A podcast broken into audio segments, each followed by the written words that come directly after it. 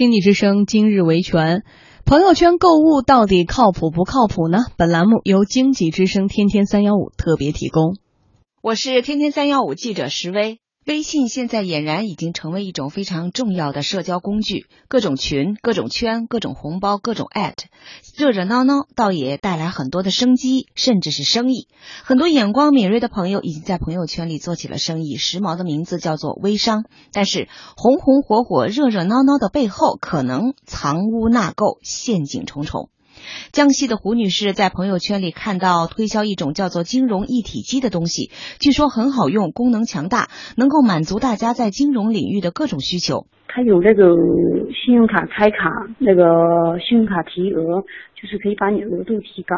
就是你只要通过它那个软件，登录那个平台，就是输入你就按照它的要求输入一些信息，就可以把你，比方说你信用卡如果是一万块钱的一个额度一个月。变成那个五万这样子意思。几番考察之后，胡女士动了心，出了手。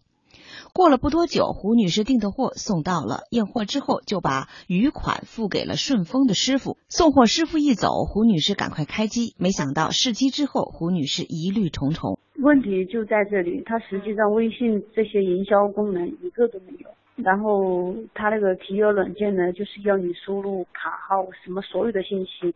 什么交易密码、电话密码，就是手机银行密码，嗯，然后手机号码、身份证号码全部要输，那我想可能这个就很危险了。于是他想要退货。胡女士想，顺丰送货的师傅刚走不到一小时，自己付给他的钱应该还在他手里，把钱要回来不就行了吗？可是没有想到，事情却没有那么简单。顺丰只同意冻结货款，是否退钱要等售货方确认。至于在朋友圈兜售金融一体机的人，已经没有了踪影，大概是找不到了。那么，胡女士的货款能不能够要回来呢？经济之声评论员包华认为，在本期案例中。快递公司并不是交易的任何一方，它是通过受啊接受委托来送货品，同时来代收货款。因此，如果消费者想解决自己的货款回收问题，首先要跟商家联系。如果商家不能够确认呃货物返还的信息的话，虽然呃快递公司承诺截留货款，但是依然无法全额退给消费者，消费者依然会面临交易风险。明天同一时间，请继续收听《今日维权》，更多详细内容，请关注每天中午十二点十五分播出的《天天三幺五》。